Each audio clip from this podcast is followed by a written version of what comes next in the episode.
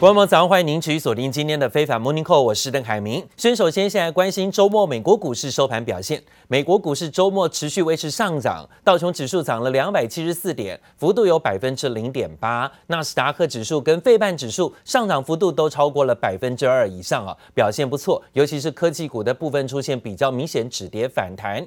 联准会的货币政策已经确定。不确定的因素消退，美股四大指数呢已经连续几天都呈现上涨收红了啊。道琼工业指数的上扬回到了三万四千七百五十四点，而且呢看到了纳斯达克指数还有包括费半指数的上涨表现，也让科技股呢稍微获得了一点空方压力的减轻。而华尔街有专家认为啊，美股涨势能不能够延续？当然还是个未知数，因为呢，战争的风险如果继续延长赛的话，势必呢会加重通膨压力的升温。纽约证交所钟声响起，美股周五适逢四乌日结算。虽然乌俄战事尚未平息，不过联准会利率决策尘埃落定，更表明后续可能连续升息。美股不确定因素消散，十八号在科技股领涨下，四大指数开低走高，中场全数翻红。道琼工业指数大涨两百七十四点，以科技股为主的纳斯达克指数也上涨两百七十九点，收在一万三千八百九十三点八四点。The stock market. We view has begun the path to recovery, that Russia is an even smaller part of the global economy than anybody realized. Just about every Western company came out and declared what their exposure was to Russia. Visa was the worst, and they had about 4% of revenue in Russia. 科技股中，Meta 大涨超过百分之四，苹果、亚马逊涨幅也都有百分之二。其他像是 Google 母公司 Alphabet、AMD 与微软等股价涨势也都相当凌厉。而十八号，美国总统拜登与中国国家领导人习近平进行视讯会谈，首度讨论到乌俄局势，双方持续关注地缘政治风险。美股中中概股普遍维持强势，包括滴滴出行、百事集团与知乎等个股表现亮眼。不过，华尔街也有部分声音担忧。乌俄战争尚未停火，除了导致大宗商品价格失控，也加剧通膨压力。We are looking at about uh, inflation staying in the two to three percent range, which is what the Fed is also forecasting. But at I, I think a lot depends on how this war, because that has a huge impact on commodity prices, on energy, on grains, and other metals. But if it continues for longer, then I think we will have huge impact on inflation. 专家认为，高通膨可能带来经济衰退的风险，也是接下来联准会货币政策决议上的一大考量。记者周田丽、林秋强综合报道。几个月前啊，世界各地的财经当局主管都还认为今年呢会是新冠疫情以来的大复苏年。然而，今年第一季还没有过完呢，突如其来的乌俄战争又粉碎了所有的期待。不确定性呢，包括了战争会持续多久，还有会不会扩大。另外呢，连北约国家是否会卷入参战，变成世界大战呢，大家都担心。另外还包括了现在中国又有新的疫情出现，死灰复燃，使得今年经济前景在二月底的情况之下是急转直下，到了三月还是陷入了不确定性。当然，乌俄战争跟防疫封锁等等的阴霾啊，经济合作开发组织就表明呢，已经没有办法像以前一样提出比较正常的经济预测了。花旗集团首席经济学家说，如果沃尔紧张情绪延长，或者是呢，现在战争升级，今年的经济成长率预测恐怕要消掉了好几百个分、几个百分点了，等于说之前预测的都不准了。都不算了，各国央行恐怕也会陷入两难，尤其是欧洲的经济成长遭遇到更大的冲突压力威胁。美国呢也处于过热，新兴市场央行也在升息，更难以期待全球央行一起大放水、大降息了。基于经济不确定性高啊，巴龙周刊说呢，尽管美股上礼拜已经出现了跌深的反弹，短线迎来的反弹，但是呢，他们担心这种涨势恐怕难以持久。另外呢，在这个周末，市场都密切关注，就是美国总统拜登跟中国国家主席习近平进行的视讯通话。拜登当面向中国国家主席习近平说：“中国要是协助俄罗斯哦，会面临后果。至于后果是什么，就没有明显的说明了啊。只是白宫呢，会后还暗示不排除对北京祭出所谓的二级制裁。而针对乌克兰的危机举行美中会谈，也意外的提到了台湾。美国继续强调对台湾政策不变，反对任何单方面的改变现状。同时，中国官方媒体也表态，习近平呢是持续认为反战到底的。Are you confident China won't help Russia? 结束了长达一小时五十分钟的视讯通话，美国总统拜登带着微笑，自信地走出白宫。针对乌克兰危机是否捎来好消息，没有正面回应。但美方强调，拜登已经向中国国家主席习近平警告，如果协助俄罗斯，将面临的后果。I think he made clear what the implications and consequences would be if he did. That is laying out what the consequences would be. President Xi has to decide what he's going to do here. 对于习近平是否承诺不会援助俄罗斯，美方官员语带保留。但拜登强调用外交的方式解决危机，美中双方同意保持开放的沟通管道。同时，中国官媒表态，习近平反对战争。习近平指出，乌克兰局势发展到这个地步是中方不愿看到的。中方历来主张和平，反对战争，这是中国历史文化传统。针对乌克兰危机举行的美中会谈，意外提及台湾。拜登除了表达对北京在台海胁迫与挑衅行为的担忧，更向习近平重申对台政策不变，强调美国持续反对任何单方面改变台海现状的行为。特别是美国一些人向台独势力发出错误信号，这是十分危险的。台湾问题如果处理不好，将会对两国关系造成颠覆性影响。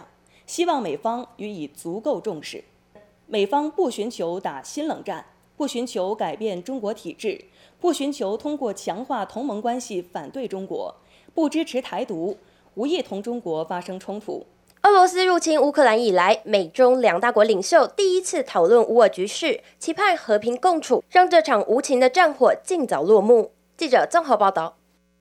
好，看到了中国跟乌克兰，还有包括俄罗斯，还有包括美国，现在呢反而是连成了一个市场密切关注的关系啊。那当然看到了，在中美进行了领呃领袖的高峰视讯会议之后呢，这个周末大家也看到了俄罗斯总统普京是出现了啊，这是在他发起战胜以来首次的是出现在媒体面前公开露脸。而且，普丁出席的是莫斯科体育馆的一场庆祝活动，这是他近期罕见的公开现身。他在在场上的上万名挥舞国旗的群众说：“俄国会继续在乌克兰执行原本的预定计划，并且誓言要在乌克兰取得胜利，要打到赢为止。”啊，不过普亭自己一生的服装意外成了焦点，他身着是意大利的名牌羽绒外套，要价就要大新台币大概三十七万元啊，比俄罗斯一般平均年薪还要高。另外呢，还传出俄罗斯向北韩也寻求了协助。北韩领导人金正恩最近呢，突然下令要清点国内的战略物资，这也让全球局势增添更多紧张气氛。乌俄战事持续紧绷，俄罗斯总统普亭当地时间十八号首都莫斯科罕见现身，就是为了庆祝并吞克里米亚八周年，并声称绝对会完成所有计划。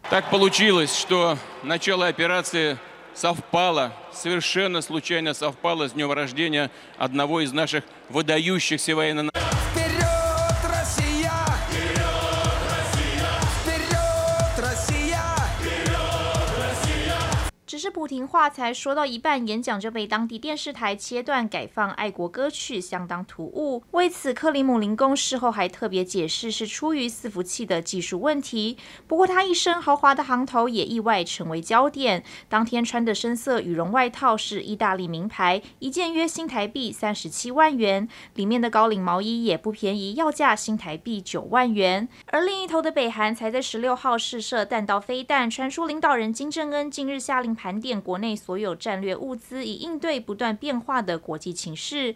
外媒报道，金正恩各种行为都透露出北韩可能正在为开战进行准备。Reports that the nuclear-armed North was seeking to test fire its largest missile yet. The United States and South Korea have warned that North Korea may be preparing to launch an intercontinental ballistic missile at full range. for the first time since 2017. 不久前，乌克兰媒体 TCH 也曾披露，俄罗斯向北韩寻求协助。虽然平壤已拒绝莫斯科的请求，但时间上的巧合还是不免增添全球情势紧张的气氛。记者综合报道。现在美国呢，不断的要求中方表态啊，到底呢，在乌俄情势跟乌俄大战当中要站在哪一边？而中国驻美国大使秦刚今天则表示，中国从来并没有向俄罗斯提供入侵乌克兰所需要的武器，那也从来没有在这里明确的排除未来北京会采取任何行动的可能性。同时哦，中国外交部部长王毅仍然坚称中立，暗批西方国家要各国选边站，这是不对的事情。另外呢，中国外交部的发言人赵立坚呢，则是要欧洲最大的通讯社法新社好好的思考反思，为什么外国媒体不断的在逼问中方对于乌俄情势当中的态度，而不反问美方的态度如何，而且是不断的逼问中国，应该要想想到底是谁一直在这场战争当中提供啊双方谁武器不断的在供应。这些天我已经答了很多次了，中方当然对平民伤亡表示惋惜。我不知道你一直纠缠这个问题是什么意思？你是法新社的记者，作为一个欧洲的主要的媒体、主要的通讯社，我想你们作为记者也应该反思反思。美国作为乌克兰危机的始作俑者，为什么美国人一直在对中国进行污蔑抹黑，而不是去反思一下美北约一味东扩造成的欧洲安全困境。中国始终是这个世界上维护和平的力量。我们一贯主张维护和平，反对战争。Will you send money and weapons to Russia, though?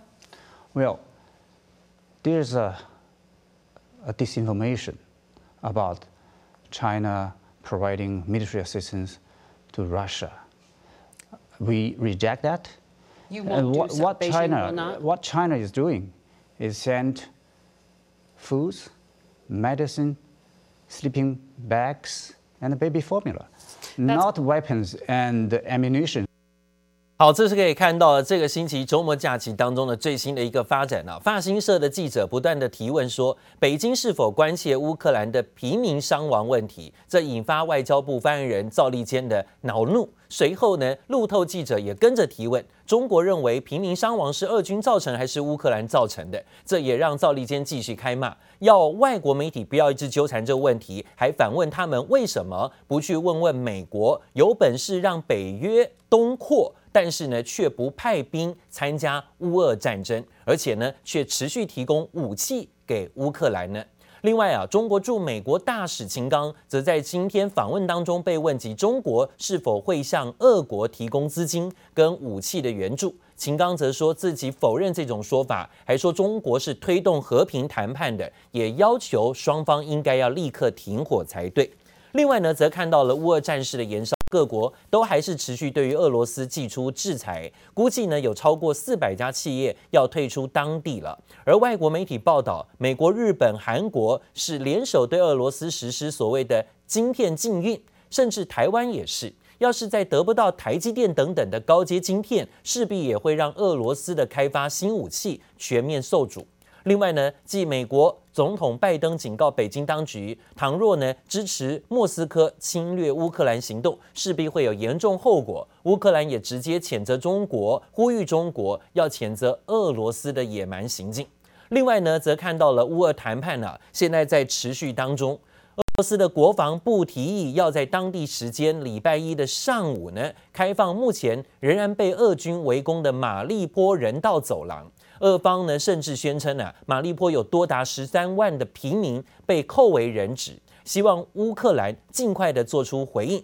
同一时间呢，乌克兰首都基辅市的购物区，还有包括有十层楼的住宅区啊，持续遭到炮击，也有传出民众受伤。And do you agree that it wouldn't take much to end up in World War III? Well, nobody knows whether it may have already started and what is the possibility of uh, this war if uh, Ukraine will fall. in case Ukraine will fall. It's very hard to say. And we've seen this 80 years ago when the Second World War has started. And there were similar tragedies in the history. Nobody would be able to predict when the full scale war would start. 乌克兰总统泽伦斯基最新立刻拍了影片回应啊，说呢他准备好要跟俄罗斯总统普廷和谈了啊。但他说呢，如果谈判失败，也意味着两国的战争可能会演变成第三次世界大战。那帮忙居中协调的土耳其则透露，谈判中的俄罗斯跟乌克兰的停火协议有六个条款，其中相当困难的是对于克里米亚还有顿巴斯地区的独立议题，可能会由两国领导人在会面之后才做最新的决定啊。那是不是开始有机会可以有会谈的条件了？双方领导人会不会见面破冰？土耳其在从中斡旋。另外呢，乌俄战争导致俄国股市的崩盘之后，俄罗斯关闭了股市，从二月二十五号休市已经有三个礼拜了。不过呢，俄国央银最新宣布，今天起要逐步恢复了。莫斯科证券交易所的部分交易，只是随着战况延烧，俄罗斯境内的物价也出现狂飙。二月份的通膨率达到了百分之九，有专家认为呢，这可能三月份啊通膨率会飙得更高。但是呢，这样的飙高通膨率，其实呢冲击压力不是只有俄罗斯，还包括现在的欧洲。欧洲呢可以说是哦，呃吃着俄罗斯许多供应的相关原物料，还有包括很多的粮食啊。现在出现了更大的囤荒啊，囤粮荒，包括恐慌性的囤货潮，像意大利的部分超市面粉还有面啊，通通被扫光了。挪威当地呢，甚至因为担心俄国会动用核武而抢买药局里的这个点滴。德国呢，也因为出现抢油粮的现象，对于现在呢这种恐慌购买行为啊，德国工商团体还提出了警告。面粉、葵花油和意大利面全被一扫而空，超市货架上呈现空荡荡。继两年前的新冠疫情爆发初期，欧洲各国再度因乌俄战争掀起恐慌性囤货潮。Across Britain, there are big gaps showing up on supermarket shelves because of a crisis in the supply chain. 供应链断裂让食品价格波动剧烈，像是在原物料黄小玉需仰赖进口的意大利，从面包、意大利面到肉品价格不断上涨。米兰的面包去年十一月每公斤四点二五欧元，现在一口气涨到八欧元。Normal shops that are here, there's no bread, pasta.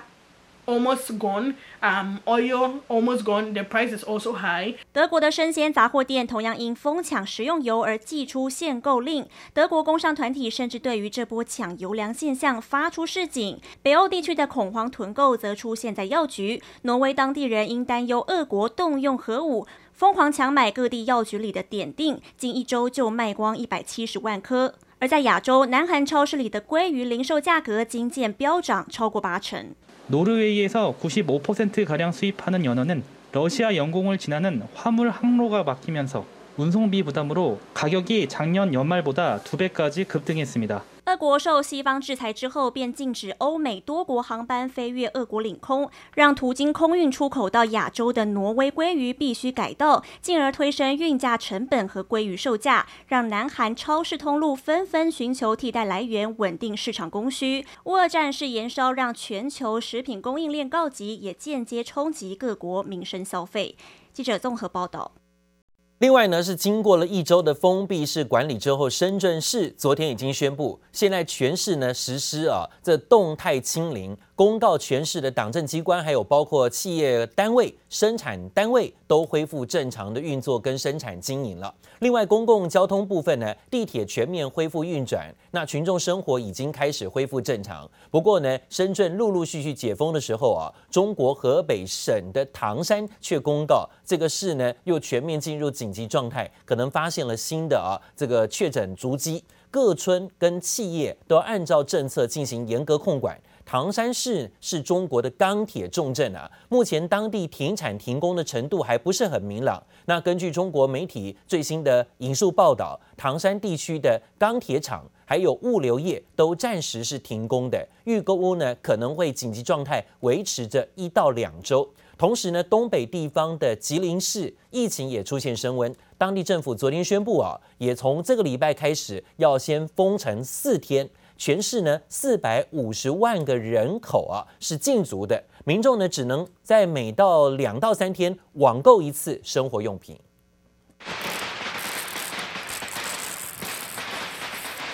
私下官场停工贴条，中国深圳工厂员工欢天鼓舞录下影片，还搭配鞭炮声庆祝。因为深圳封城逐步放宽，员工终于可以到厂上班。里面现在这些员工下班出来了，现在这个时候，很多人说有班上是一件非常幸福的事情了。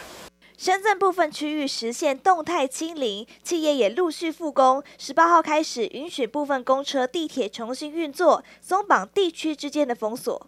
广东深圳市疫情防控指挥部发布通告，深圳部分区已实现社会面动态清零，党政机关、企事业单位、生产经营单位等恢复正常工作秩序和生产经营。深圳逐渐松绑，是因为中国国家主席习近平十七号表示将尽全力减少疫情对经济和社会的影响。彭博指出，这代表了北京当局首次强调，必须减轻严格的防疫政策带来的经济代价。